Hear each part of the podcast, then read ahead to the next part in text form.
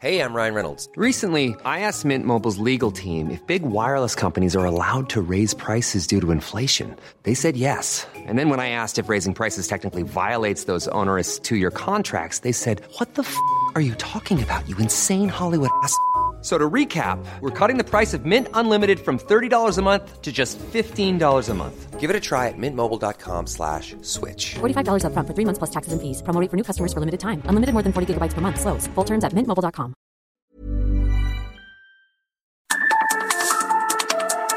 Las coordenadas de la información. Con Alejandro Cacho.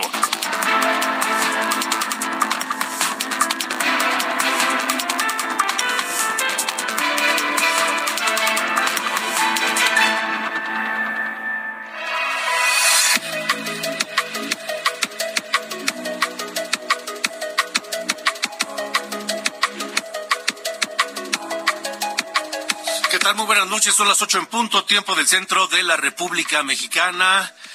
Bienvenidos a las coordenadas de la información y justo en este instante está iniciando el segundo debate entre las candidatas a gobernar el Estado de México, Alejandra del Moral y Delfina Gómez. El segundo y último debate que marca la ley electoral para el Estado de México está iniciando en este momento. Está iniciando con la presentación de la moderadora, que ya sabemos que finalmente se cambió. Eh, está también presentando a las dos candidatas que buscan gobernar el Estado de México. Le estaremos dando un eh, seguimiento puntual a los detalles de este debate hoy desde la ciudad de Toluca.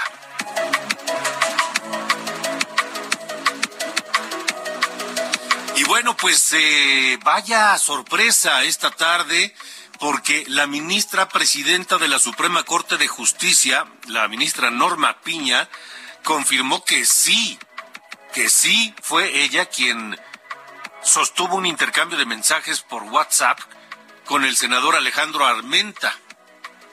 El propio presidente del Congreso, que, es la función que tiene, una de las funciones que tiene en este momento Alejandro Armenta, fue quien denunció el hecho y lo hizo público y dijo que se trataba de mensajes intimidatorios de la ministra Norma Piña. Ella lo, ella lo confirma a través de una carta el día de hoy. Dice que ojalá se haga un distingo claro entre las amenazas y la claridad con la que ella habla y que por supuesto este sostiene lo dicho sostiene en público lo dicho en privado. Esta noche platicaré con el senador Alejandro Armenta aquí en las coordenadas de la información.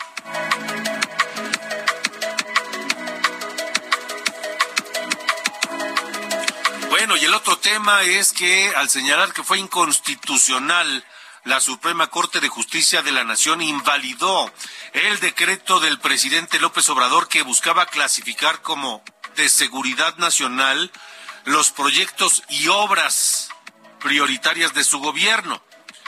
Tras esta resolución, es decir, la Corte hoy determinó eso, pero inmediatamente publicó el presidente López Obrador otro decreto para catalogar de seguridad nacional la construcción del tren Maya, del corredor del istmo de Tehuantepec y los aeropuertos de Palenque, Tulum y Chetumal, así como del aeropuerto Felipe Ángeles. ¿Qué significa eso? Pretende, declarándolos de seguridad nacional, que nadie, absolutamente nadie, tenga que ser informado de cuánto costaron, quién, cómo se hicieron los contratos, quiénes son los proveedores, cuánto se les pagó, cómo se llevó a cabo la obra, nada. Absolutamente nada. Eso es lo que pretende el presidente López Obrador. Esta noche platicaré con Rafael Castellanos, analista jurídico de Mexicanos contra la Corrupción y la impunidad.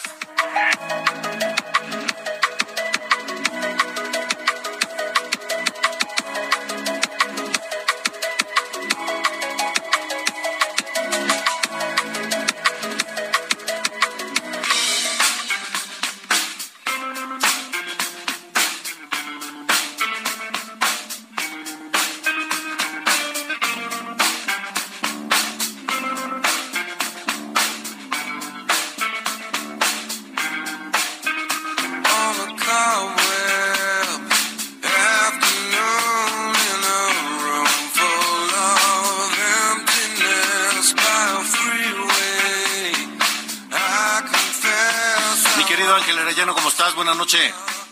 Muy bien, gracias Alejandro. Pues aquí comenzando la parte musical, escuchamos a Chris Cornell, este cantante nacido allá en Seattle el 20 de julio de 1964 y que falleció el 18 de mayo en Detroit, 18 de mayo de 2017. Él fue vocalista de algunas bandas como Soundgarden, Audioslave y Temple of a Dog. Esta es una de las canciones de Audioslave, eh, Like a Stone, y vamos a estar recordando parte de la obra de este cantante, pues uno que tenía la voz muy educada y es considerado uno de los cantantes más destacados de dentro del género grunge y rock, digamos, Alejandro. Bueno, pues vamos a estar muy atentos, mi querido Ángel. Así es, Chris Cornell y más tarde como pues como ya sabes, le cambiamos de ritmo para no estar en lo mismo, ¿sí? Me parece muy bien, me parece muy bien. Sí, porque para hacer noche de jueves, esta sí está medio así como... no, pero Chris Cornell, no creas, ¿eh? tiene su, su gran... Cuando falleció fue todo un golpe dentro del mundo de la música. sí, no lo dudo. sí, así es, pero más tarde vamos a cambiarle, ya sabes. Dale, me parece muy bien, señor. Gracias. Gracias.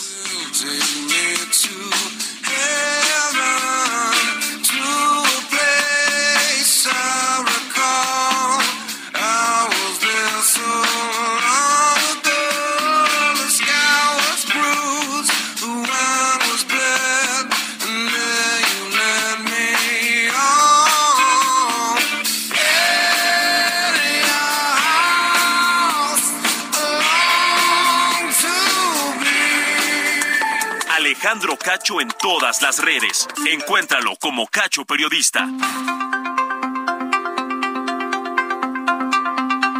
Continuamos, son las ocho con seis, ocho de la noche, seis minutos, tiempo del centro de la República Mexicana. Em, hay lluvia intensa en varias eh, regiones, varias zonas de la Ciudad de México. Está suspendida las operaciones en el Aeropuerto Internacional de la Ciudad de México.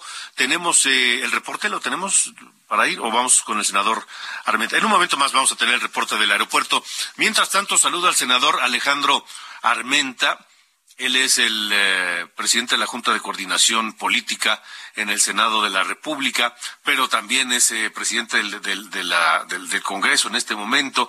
En fin, él denunció una serie de mensajes que recibió desde el número celular de la ministra presidenta de la Suprema Corte de Justicia, Norma Piña. Y él denunció que son mensajes intimidantes lo que él lo que renunció. Hoy a través de una carta, la propia ministra Norma Piña confirma que sí, que sí fue ella quien sostuvo esos intercambios de mensajes vía WhatsApp con el senador Armenta y en la carta dice, hago esta aclaración por respeto a quienes han mostrado apoyo a mi persona, por respeto a mis pares y a mi familia. No quiero que mi silencio deje lugar a dudas. Como lo manifesté expresamente en la comunicación personal con el senador Armenta Mier, sostengo en público lo que dije en privado. Sus expresiones sobre datos inexactos, así como la labor de quienes formamos parte del Poder Judicial, me indignan reconozco que la vía utilizada no fue la más adecuada. Confío en que mi modo frontal y directo de hablar se distinga claramente de una amenaza. La honestidad es el criterio para construir el México que la Constitución garantiza y que las y los mexicanos exigen. Y firma la ministra presidenta de la Corte, Norma Piña. Ahora, saludo al senador Alejandro Armenta. Senador, gracias. Buenas noches. Buenas noches, Alejandro. Gracias al Heraldo Radio. Estoy, estoy para servirte. Gracias, senador. Bueno, pues después de este reconocimiento de la ministra eh, Norma Piña, que sí dice, yo sostengo en público lo que dije en privado, ¿cuál será la siguiente eh, acción del senador Alejandro Armenta? Primero debo decirte, Alejandro, que este no es un asunto entre particulares no es un asunto expresado en un café, en una charla, eh, es, es un asunto que implica la injerencia de la máxima representación del Poder Judicial a la máxima representación en este momento del poder legislativo que ostento en mi calidad de presidente del Congreso porque presido la comisión permanente. Sin duda, Alejandro, esta confirmación que hace en una carta abierta, pues confirma el, hecho. Para mí resulta aún increíble, increíble que la presidenta de la Corte eh, exprese que eh, sea el modo frontal. yo no entiendo ese concepto, no entiendo la forma o el concepto de modo frontal. Un ministro de la Corte debe proceder bajo juicios estrictamente apegados a los principios del derecho para emitir una resolución nosotros en el Poder Legislativo actuamos con fundamento en un reglamento y nuestro actuar eh, compete al desempeño legislativo que está establecido en la Constitución, Alejandro. Mi obligación como presidente del, Congreso y como presidente del Senado, del Senado es hacer preservar la inviolabilidad del recinto legislativo y la inviolabilidad del derecho de los legisladores. ¿Cuál es el derecho de los legisladores? Promover, iniciar, promulgar, eh, presentar iniciativas y eh, las iniciativas que presentamos y que aprobamos son el resultado de escuchar a los ciudadanos. Yo soy senador electo. A mí me eligieron un millón y medio de poblanos en el 2018 y tengo una representación en el Estado y tengo una representación en el país. Eh, esto implica que no puedo ser eh, em, eh, limitado en mi derecho, incluso constitucional, mi libertad de expresión, pero tampoco puedo ser reconvenido. La Constitución lo dice claramente. Un legislador no puede ser reconvenido ni en sus opiniones ni en el trabajo legislativo. O sea, Entonces, no hay respuesta. Sí. Ahora, ya esto de, de lo que originalmente usted denunció como una amenaza, una posible amenaza, lo vemos ahora como una, o, lo ve usted como una injerencia o intento de injerencia desde el Poder Judicial al Legislativo? Bueno, esta carta abierta confirma la presunción, presunción de presión de un poder a otro. Esta carta abierta confirma la probable, el probable acto de intimidación el probable, la probable acción de amenaza de un poder a otro. Eh, ¿Qué hubiera sucedido, Ale, si por denunciar el tenemos algún problema con la comunicación del senador Alejandro Armenta. Este nos está pues dando cuál es su, su perspectiva, su punto de vista y qué será lo que ocurrirá ahora que la ministra presidenta de la Corte, Norma Piña, ha reconocido por escrito y públicamente que ella es la autora de esos mensajes que sostuvo con el senador Armenta la noche del 16 de mayo. Es decir, Yo sí te escucho bien. Ah, perdón. bueno, senador Armenta, entonces eh, eh, nos quedamos en que, en que esto es como un intento de injerencia desde el eh, judicial al legislativo. ¿Cuál será la, la siguiente acción del eh, presidente del Congreso, del senador Alejandro Armenta? No hay aún respuesta formal al escrito que presenté el día 17 de mayo. Yo presento un escrito fundado en el artículo sexto y octavo de la Constitución, donde le solicito, bajo protesta de decir verdad, que me diga si los, los mensajes que me enviaron de su número telefónico habían sido producto de la acción personal de ella. Ella lo confirma, pero para mí no hay respuesta en este momento a mi escrito. Yo, yo no puedo litigar este tema por una carta abierta. No, no, no puedo darme por enterado. Eh, Alejandro, porque yo le escribo un, le hago un escrito porque yo entiendo que mi representación es formal. No, somos un, no somos, no somos amigos, no somos cuates. Esto no se dirime en un cafecito, Alejandro.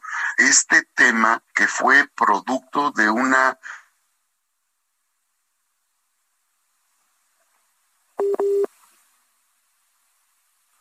Híjole, qué lío con, el, con, el, con la comunicación.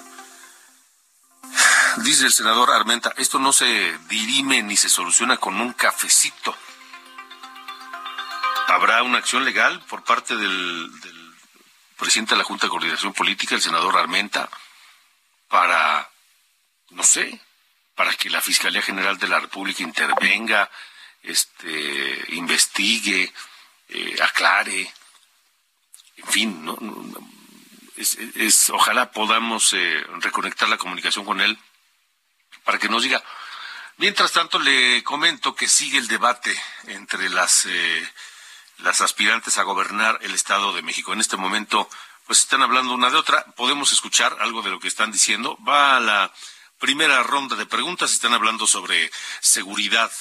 Las dos eh, candidatas tienen tres minutos. Está hablando ahorita Delfina Gómez. ¿Podemos escuchar?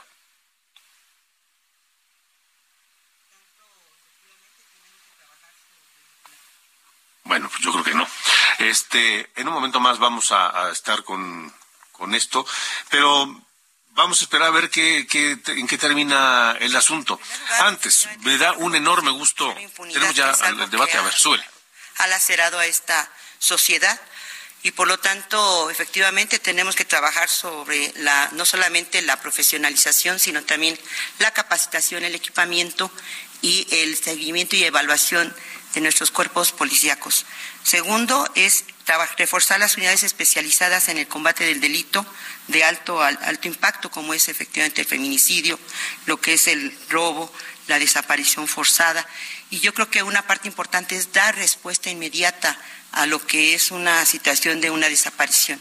Bueno, pues ahí están parte de lo que están diciendo en este debate. Eh, por cierto, Heraldo de México, Heraldo Media Group, publicó hoy eh, encuestas, encuestas de Poligrama y el Heraldo de México sobre cómo llegan a este segundo debate Alejandra del Moral y Delfina Gómez, las dos aspirantes a gobernar el Estado de México. En un momento más lo estaremos comentando. Pero les decía que Heraldo Media Group se convirtió en, eh, de momento, en la única empresa privada del sector medios de comunicación en obtener una certificación en la norma mexicana sobre igualdad laboral y no discriminación. Una, una, una certificación que debe eh, enorgullecer a todos. ¿Tenemos al senador Armenta? Sí, aquí estoy, ah, Alex. Alejandro, buenas noches. Otra vez, nos está jugando rudo la comunicación. ¿Cuál es el siguiente paso? Es decir, todavía no me doy por enterado. Esta, esta, esta, esta, esta carta pública no es, digamos, una notificación oficial. ¿Qué va a pasar ahora, senador? Híjole, no. No, pues no, seguimos con el problema. Les decía de esta certificación que recibió Heraldo Media Group en cuanto a la norma mexicana de igualdad laboral y no discriminación. Es Frida Valencia, reportera.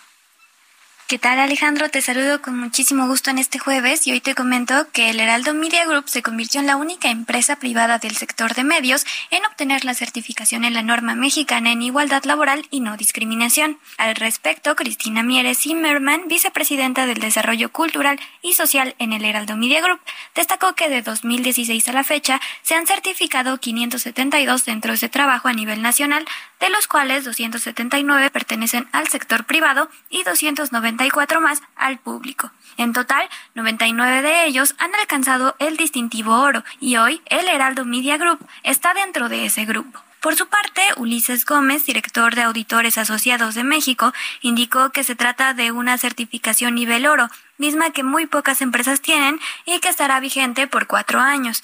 Cabe destacar que esta norma promueve que las organizaciones públicas y privadas contribuyan a cerrar las brechas de género del ámbito laboral y que afectan principalmente a las mujeres. Además, la herramienta establece como requisito que los centros de trabajo tengan una política de igualdad y no discriminación, igualdad laboral, con igualdad de oportunidades, uso del lenguaje incluyente, no sexista y accesible, así como mecanismos para prevenir, atender y sancionar las prácticas de discriminación y violencia. En tanto, Laura Borboya, procuradora de procesos de la Fiscalía General de Justicia de la Ciudad de México, reconoció la labor del personal ante la creación del Consejo y la capacitación del mismo. A la par, indicó que esta acción es un parteaguas para el periodismo y el sector empresarial, ya que el Heraldo es la primera empresa de medios en atender los pasos para alcanzar la norma.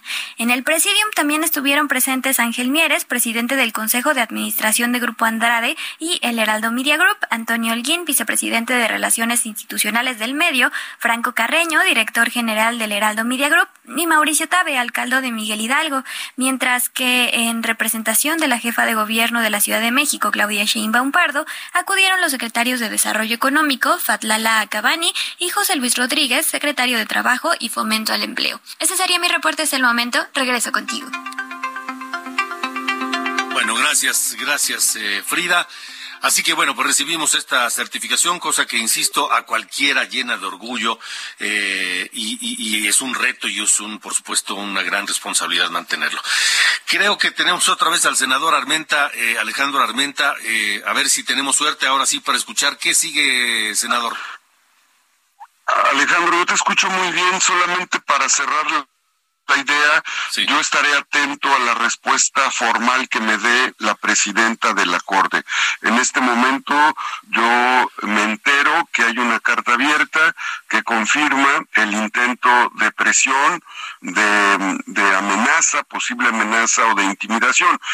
Lo que voy a hacer es esperar a una respuesta eh, al escrito que presenté el 17 de mayo para actuar en consecuencia. En ese sentido, yo voy a esperar que haya una respuesta formal, porque no me puedo dar por enterado porque hay una carta abierta, esas no son no son las formas, ni era la forma manifestarme una molestia vía eh, WhatsApp, ni es una forma con contestar un escrito fundado y motivado en el artículo octavo constitucional a través de una carta abierta. Así no se contesta, no se responde a un tema de esta naturaleza. Represento al Congreso de la Unión y lo, lo, menos que, que puedo pedir es un trato institucional a la, a la presidenta de la Corte. De acuerdo, senador. Entonces, esto tendrá, decías hace un momento, no, esto no se arregla en un cafecito, se arreglará judicialmente? se arreglará en la instancia que corresponda. Que no se les olvide a los ministros de la Corte que ellos son electos por el Senado de la República. Somos el órgano del poder del Congreso del eh, somos el órgano del Estado mexicano que elige a los ministros de la Corte y le deben respeto a la Constitución y en ese sentido es grave el enfrentamiento que se está generando. No soy responsable, no soy yo quien realice este enfrentamiento, lo dejo en claro, Alejandro. De acuerdo. Senador Alejandro Armenta, gracias por haber eh, tomado esta comunicación. Eh, seguiremos atentos al tema y pues comentándolo. A ver, a ver qué sigue. Muchas gracias. por órdenes. A tus órdenes, Alejandro. Gracias al Heraldo. Buenas noches. Buenas noches. Buenas noches, el, senador Alejandro Armenta, el presidente de la Junta de Coordinación Política en el Senado de la República y en este momento presidente de la sesión permanente del Congreso. Entonces, eh, ahí está el tema, ahí está el tema. Vamos a ver en qué queda el asunto y vamos a esperar si viene la, notificación oficial, la respuesta oficial de la presidenta de la Corte. Israel Lorenzana, ¿qué está pasando en el aeropuerto de la Ciudad de México? ¿Suspenden operaciones? Alejandro Cacho, un gusto saludarte esta noche. Efectivamente, lo han dado a conocer a través de las redes sociales, derivado de la tormenta eléctrica que cayó sobre la zona oriente pues las operaciones de aterrizaje y despegue se encuentran suspendidas de manera temporal.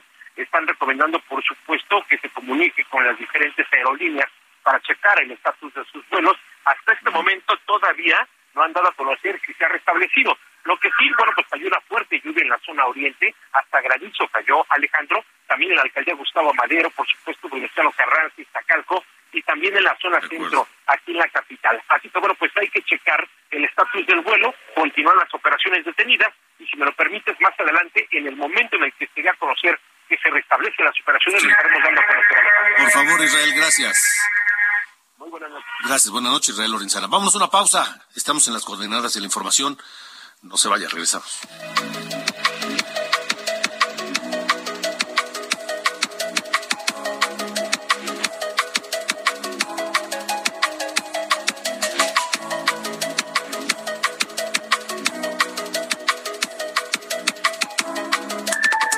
Alejandro Cacho en todas las redes. Encuéntralo como Cacho Periodista. Las coordenadas de la información. Con Alejandro Cacho. Las coordenadas de la información. Hiring for your small business? If you're not looking for professionals on LinkedIn, you're looking in the wrong place. That's like looking for your car keys in a fish tank.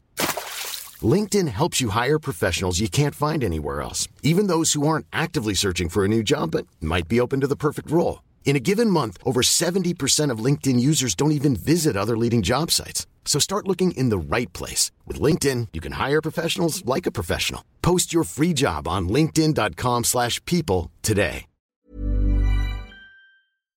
Con Alejandro Cacho.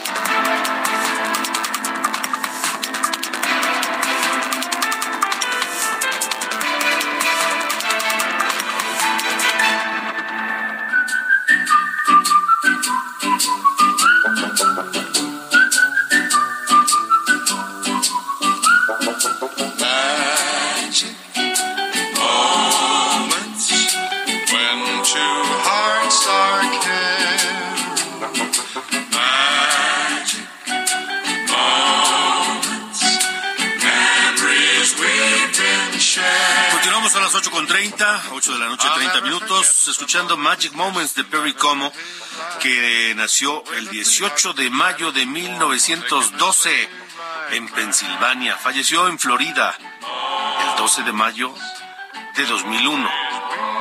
Un cantante norteamericano, presentador de televisión, eh, actor de origen italiano y uno de sus temas más, eh, más conocidos, este de Magic Moments, esta noche, Como.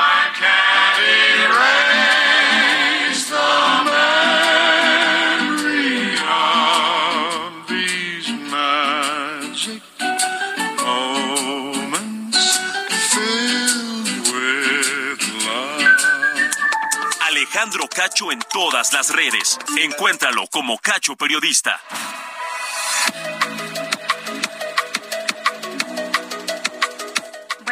Soy Diana Bautista y les saludo con el resumen de noticias. Como le informábamos, el Aeropuerto Internacional de la Ciudad de México informa que las operaciones de aterrizaje y despegue se encuentran suspendidas temporalmente derivado de la tormenta eléctrica que cae en la capital del país. Continúa la violencia en Tamaulipas. Esta tarde se reportaron enfrentamientos entre sujetos armados y elementos de la Sedena en Nuevo Laredo, además de bloqueos en algunos puntos de la ciudad. La alcaldesa Carmen Lilia Canturrosas pidió a la población resguardarse. Héctor El Güero Palma, ex líder y fundador del cártel de Sinaloa, fue absuelto por el delito de homicidio calificado en contra de nueve personas cercanas a Miguel Ángel Félix Gallardo. De acuerdo con su abogado José Gabriel Hernández, aunque la decisión del juez fue que en un plazo de tres horas su cliente debía ser puesto en libertad, esto no ha ocurrido. El exgobernador de Puebla, Mario Marín, se quedará en prisión por el caso de tortura en contra de la periodista y activista Lidia Cacho, luego de haberse puesto, pospuesto la audiencia para la revisión del amparo que solicitó el exmandatario. El secretario de la Defensa Nacional, Luis Crescencio Sandoval, aceptó haber comprado un proveedor de la Sedena un departamento en Huixquilucan, pero negó que haya costado 30 millones de pesos. Aseguró que el costo real fue de 9 millones, pues dijo lo adquirió en obra gris. El presidente Andrés Manuel López Obrador respaldó a la titular de la CONADE, Ana Gabriela Guevara, quien ayer dijo que la dependencia a su cargo no daría apoyos a las nadadoras artísticas que ganaron cuatro medallas en la Copa del Mundo de Egipto y que por ella podían vender hasta calzones para tener recursos. El presidente señaló que se ha emprendido una campaña contra, contra Guevara al asegurar que las nadadoras no solicitaron apoyo al gobierno. Finalmente, el secretario de Gobierno de Tabasco, Guillermo del Rivera León, confirmó que en los últimos días han llegado varios vuelos con migrantes que fueron expulsados de Estados Unidos y enviados a Tabasco tras el fin del título 42. Estas fueron las noticias de hoy jueves. Buenas noches.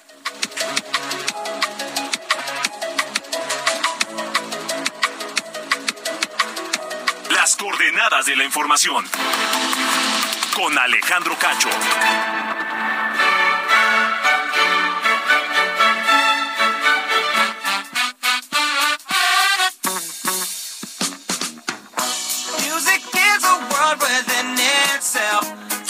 Pasa, mi querido Carlos Allende? ¿Cómo está usted? Todo bien, mi estimado señor Cacho. Aquí este, es un tema que le hemos dado seguimiento, ¿no? Que es esta revocación de mandato para eh, las tres alcaldías aquí en la Ciudad de México, que técnicamente van a ser dos, Miguel Hidalgo y este Xochimilco. Y una y es justo en esta Xochimilco, de, gobernada por Juan Carlos Acosta, ¿no? De, de Morena, que me quiero enfocar porque parece que quienes están impulsando la revocación están ya como empezando a denunciar eh, pues digamos, eh, prácticas políticas desleales, ¿no? De, presión frente a este tipo de grupos. Porque uno de ellos andaba diciendo que en 2019 le eh, quemaron su coche a, un, justo un activista político. Nunca pudo eh, ligar, digamos, la participación directa de funcionarios o del mismo alcalde, pero pues él dice que eso es, ¿no? Y además, lo que sí se ha documentado es que comerciantes de la zona, o sea, de toda la alcaldía en Xochimilco, eh, son, digamos, cuasi extorsionados por los funcionarios que pasan la charola, ¿no? Así para sus, ya sabes, ¿no? Las contribuciones voluntarias, voluntariamente a fuerzas, para que puedan seguir, este, pues vendiendo, ¿no? Lo que sea, lo que sea que vendan. En general, eh, hay tres razones principales por las que eh, los Xochimilcas quieren deshacerse de su actual alcalde. La crecientes niveles de inseguridad, ¿no? Que hay en toda la alcaldía la carencia de agua que está cada vez más grave, e increíble, ¿no? En, en Xochimilco que, que, tengan carencia de agua, y todos los casos de, perdón, de corrupción e intimidación por parte de funcionarios de la alcaldía hacia quienes están justo promoviendo este ejercicio de, de, de democracia participativa. ¿no? Eh, solo pensaría, ¿no? Que alguien que es electo e incluso emanado del partido del presidente tendría cierto nivel de agrado, incluso de recepción, de bienvenida hacia ejercicios de democracia participativa, pero parece que el señor Juan Carlos Acosta está pues, un poco en contra, ¿no? De que le quiten su chamba. Eh, digo, no es como que le queda mucho tiempo, ya es un año y cacho, pero bueno, un año y, poquito más, poco más de dos años y medio más o menos, pero al final el tema sigue siendo que eh, está luchando con incluso lo más bajo, los trucos más bajos que hay disponibles a su eh, merced y que al final parece hará uso de todos ellos para eh, pues, aferrarse ¿no? con uñas, uñas y dientes a eh, su actual encargo como alcalde de Xochimilco. Igual vamos a seguirle dando seguimiento al tema de las revocaciones porque pues más allá de que simpaticemos con un partido o no, va a ser la primera vez que se va a utilizar este mecanismo en la Ciudad de México. Muy bien. Gracias, señor. Fuerte abrazo. Adiós.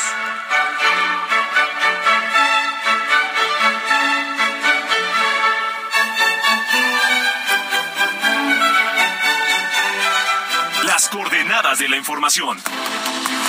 Con Alejandro Cacho.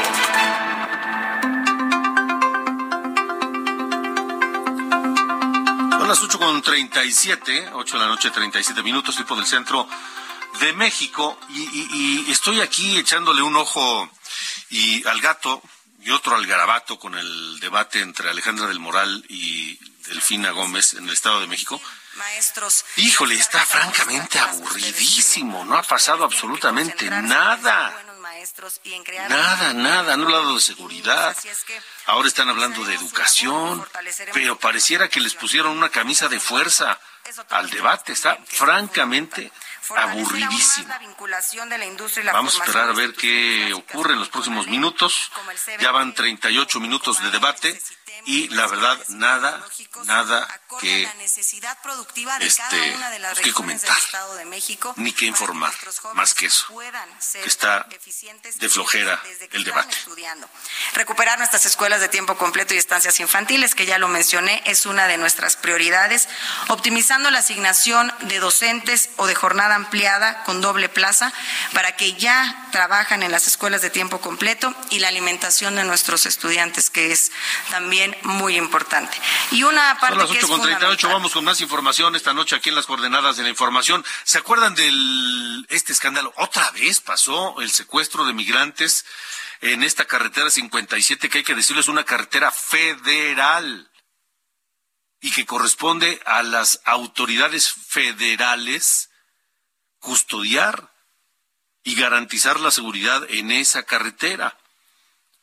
Hace unas semanas hablábamos del, del secuestro de alrededor de 30 migrantes en distintos vehículos. Por fortuna aparecieron casi todos ellos eh, eh, vivos, pues. Y luego, esta semana, se denuncia la desaparición de un autobús con 50 migrantes y dos operadores. Ya aparecieron 49 de ellos. Las autoridades en San Luis Potosí, la Fiscalía de San Luis Potosí informó que 49 de los 50 migrantes que fueron reportados como desaparecidos la madrugada de lunes en los límites con Nuevo León fueron localizados con vida. Un grupo de 34 migrantes fue ubicado ayer por la tarde en una casa de un municipio de Doctor Arroyo, esto ya en Nuevo León. La Fiscalía de San Luis Potosí informó que en este grupo había al menos 10 menores de edad y 14 mujeres. Más temprano fue localizado otro grupo en Matehuala, esto en San Luis Potosí, por elementos de la Guardia Nacional. El testimonio de Roberto Isaí, que es uno de los migrantes de nacionalidad hondureña que fue rescatado, y cuenta cómo fue que la madrugada de lunes hombres armados los secuestraron en territorio de Nuevo León. ¿De qué nacionalidad eres? Hondureña. Salimos de Chiapas. Los Medinas, sí, es una comunidad y ahí lo estaban, entonces lo, sí a la fuerza, pues, y en grupo, pues, pues tomaron fotos. ¿Eran personas armadas? Eran personas armadas, bien armadas. Nos, decías que traían unos uniformes. Eh, uniformes, como decía Policía Nacional, similares, pues, a, entonces, a Guardia Nacional. A Guardia Nacional, entonces, me trajeron, no, aquí no va a pasar nada, no pasar nada, porque aquí lo, lo, lo único que pasa, dice, es que el chofer no se reporta con nosotros, no reporta, ya ha pasado varias veces, él tiene que reportarse siempre que va a pasar por aquí con nosotros. Ah, ok. Entonces, él es el culpable de todo y, le hicieron perderse el bus y a nosotros nos secuestraron. ¿A dónde los dividieron en dos grupos? En dos grupos, sí, en dos grupos. el grupo de nosotros era hondureños y, venezolanos. Okay. ¿Y a dónde se los llevaron? Bueno, nos llevaron de los Medinas, nos metieron así a un cerro.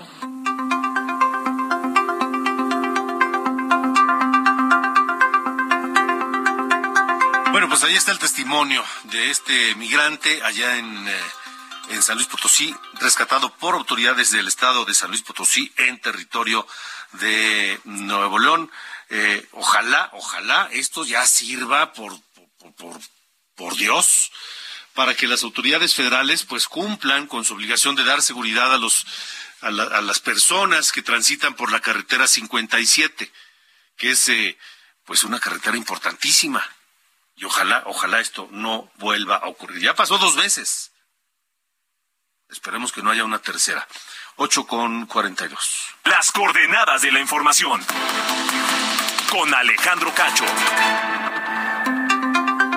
Y bueno, la, información que sigue siendo un escándalo en, en México, es decir, el presidente López Obrador está empeñado en mantener en secreto los, todo lo relativo a las obras que más le importan de su gobierno. ¿Cuáles son?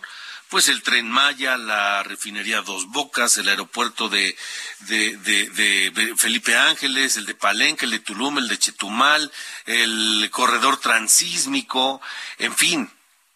¿Por qué quiere el presidente que no se sepa absolutamente nada?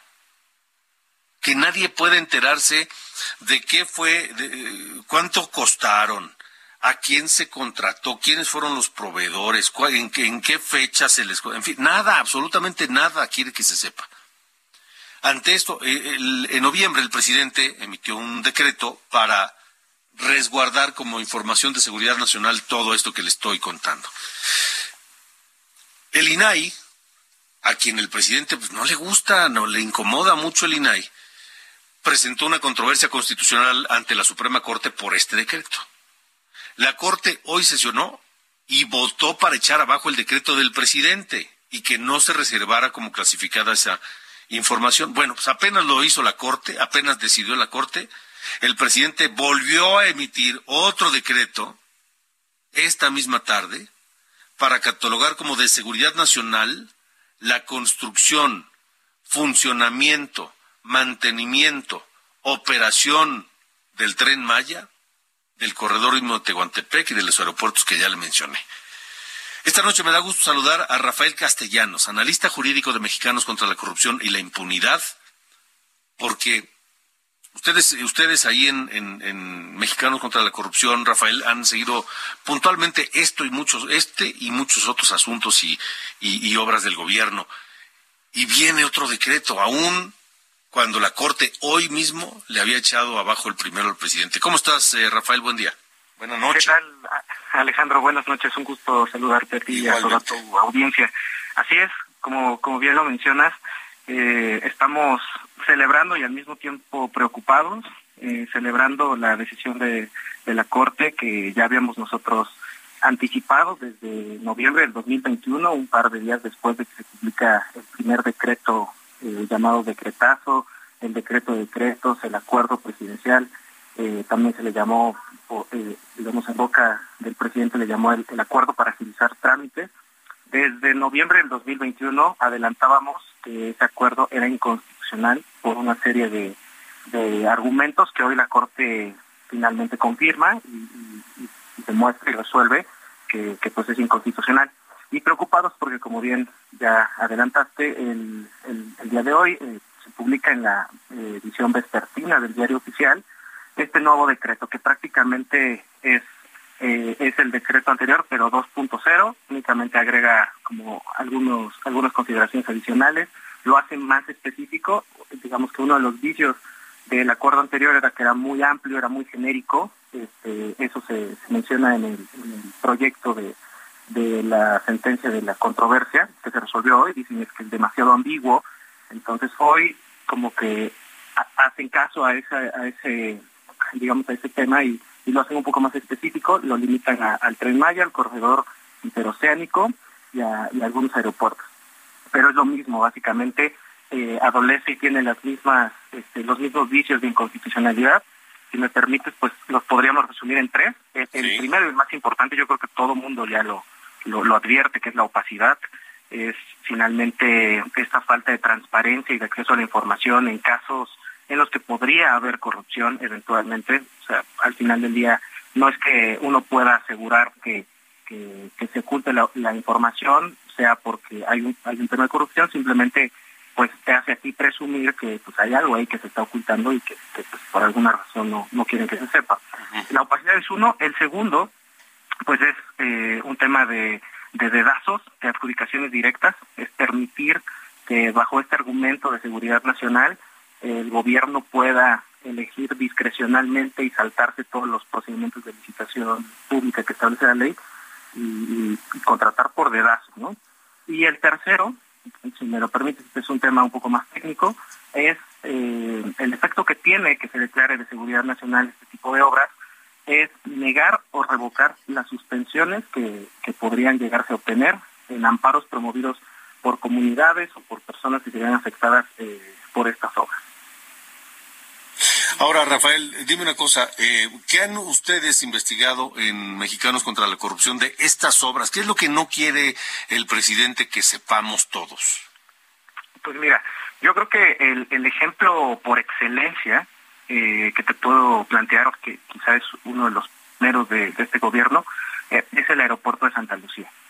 No, ese fue como su, su proyecto piloto, este fue el primer, eh, este, digamos, esta obra fue la primera en la, en la cual utilizaron esta estrategia de, de, declararlo de seguridad nacional.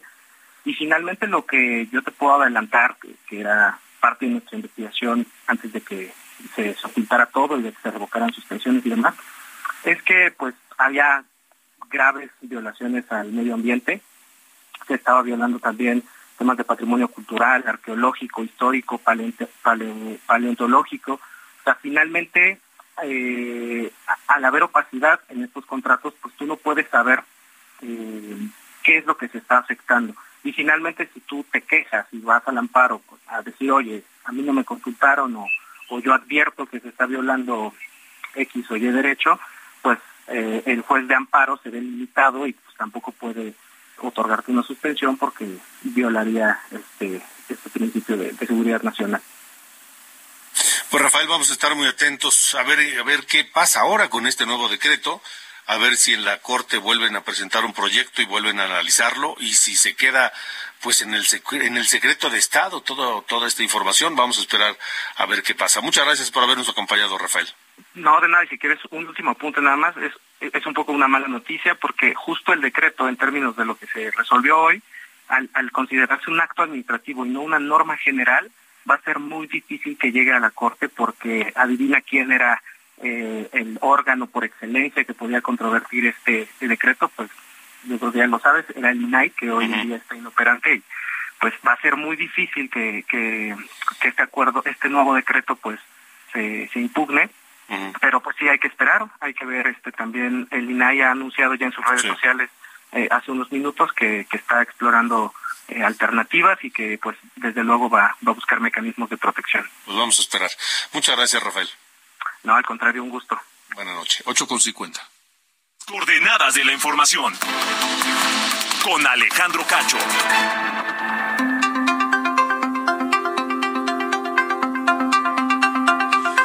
Debate entre Alejandra del Moral y Delfina Gómez, el segundo debate para las candidatas a gobernar el Estado de México. Ya hubo alguna escaramuza y muy ligera. Delfina Gómez acaba de decir que Alejandra del Moral debe estar desesperada porque, pues, porque ha, pasado el tiempo y, y sus números no mejoran, no suben.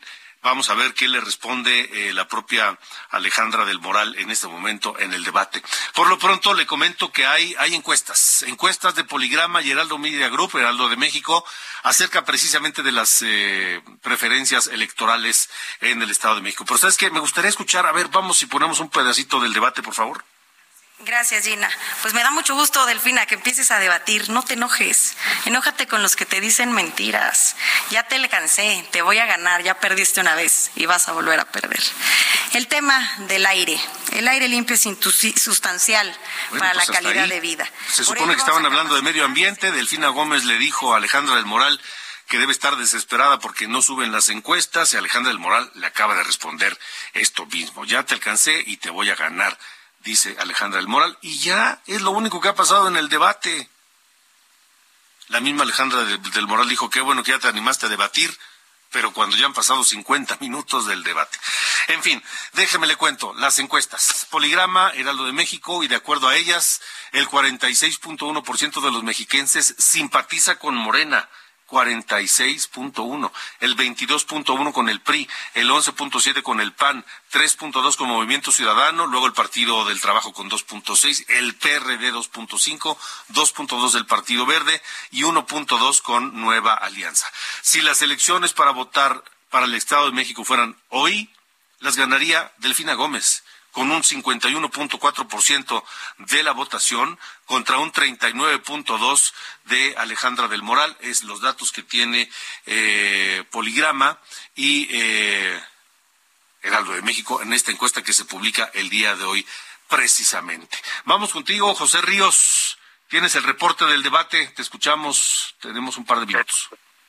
¿Qué tal Alejandro? Buenas noches. Pues sí, como bien comentas, pues lo, mejor quedó para el final. Ahorita ya las candidatas pues están realizando el debate, los señalamientos, pero pues hay que apuntar Alejandro que el formato es muy distinto al que vimos en el primer debate. Ya no hay porras, ya no hay apoyo por parte de los equipos de campaña en el encuentro. Y pues bueno, pues hasta el momento lo que se han aplicado, eh, se han apuntado en estos momentos, pues han hablado de temas de seguridad y justicia, apoyo a empresarios, educación y están cerrando con la situación del medio ambiente. En materia de seguridad, pues rápidamente Alejandro te informo que Alejandra del Moral destacó que va a crear dos nuevos C5 y importará más tecnología para el apoyo de la seguridad pública, mientras que Delfina Gómez apuntó que realizará una implementación de una policía de barrio y también apostará por la tecnología. Por otro lado, en la cuestión del apoyo a empresarios, eh, la maestra Delfina Gómez apuntó que ella realizará un apoyo a la economía y hará una lucha directa contra la corrupción, mientras que Del Moral apuntó que creará un millón de empleos durante los próximos seis años y pues también destacó este apoyo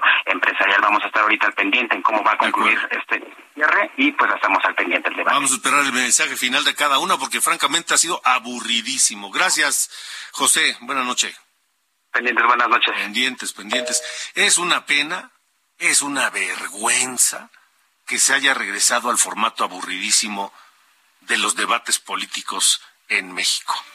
Cuando parecía que se empezaba a avanzar, van para atrás de nuevo. Qué vergüenza.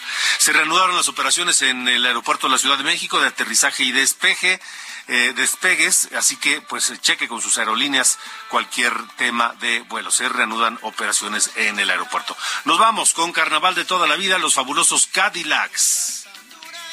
Que estarán el 3 de junio en concierto gratuito en la Ciudad de México. Nos vamos, gracias, hasta mañana. Tiene corazón. ¿Por qué será que me gusta la noche, mujer? Porque todo el que queda es un padre para mí. Que se anima a decir todo y que te enseña a vivir lo que millones no se animan a decir. Que se anima a decir todo y que te enseña a vivir lo que millones no se animan a decir. Esto fue Las coordenadas de la información con Alejandro Cacho.